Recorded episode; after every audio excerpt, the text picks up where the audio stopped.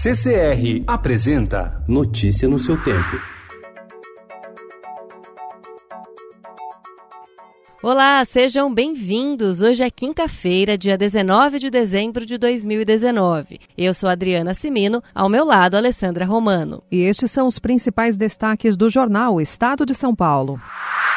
O Ministério Público Estadual do Rio de Janeiro fez ontem, pela primeira vez, uma operação ostensiva para procurar provas sobre eventuais crimes de lavagem de dinheiro e peculato envolvendo o senador Flávio Bolsonaro e Fabrício Queiroz, assessor parlamentar na época em que Flávio era deputado estadual. Foram cumpridos 24 mandados de busca e apreensão em endereços ligados a Flávio, a Queiroz e a familiares de Ana Cristina Siqueira Vale, ex-mulher do presidente Jair Bolsonaro. Bolsonaro. A defesa do senador afirmou que nada de legal será encontrado.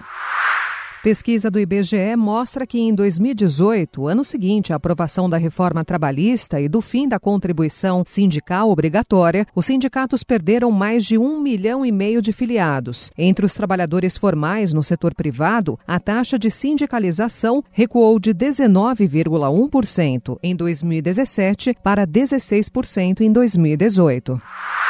O Ministério Público prevê o 13º do Bolsa Família apenas em 2019, mas parlamentares querem torná-lo permanente e incluir idosos e pessoas com deficiência de baixa renda. Custo anual seria de 7,5 bilhões de reais.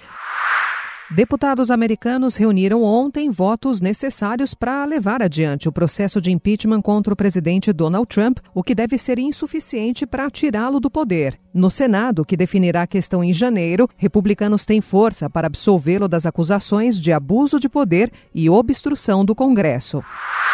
Fiat e Peugeot selam fusão de 50 bilhões de dólares. Jean, goleiro reserva do São Paulo, é preso por agredir a mulher em hotel em Orlando. Milena Benfica gravou vídeo em que aparece com hematomas e o rosto inchado. O clube decidiu rescindir o contrato do atleta de 24 anos.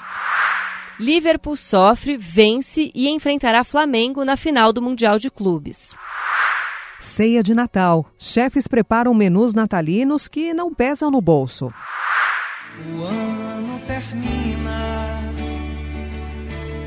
nasce outra vez.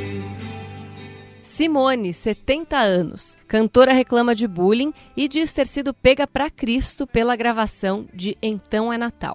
Notícia no seu tempo. Oferecimento CCR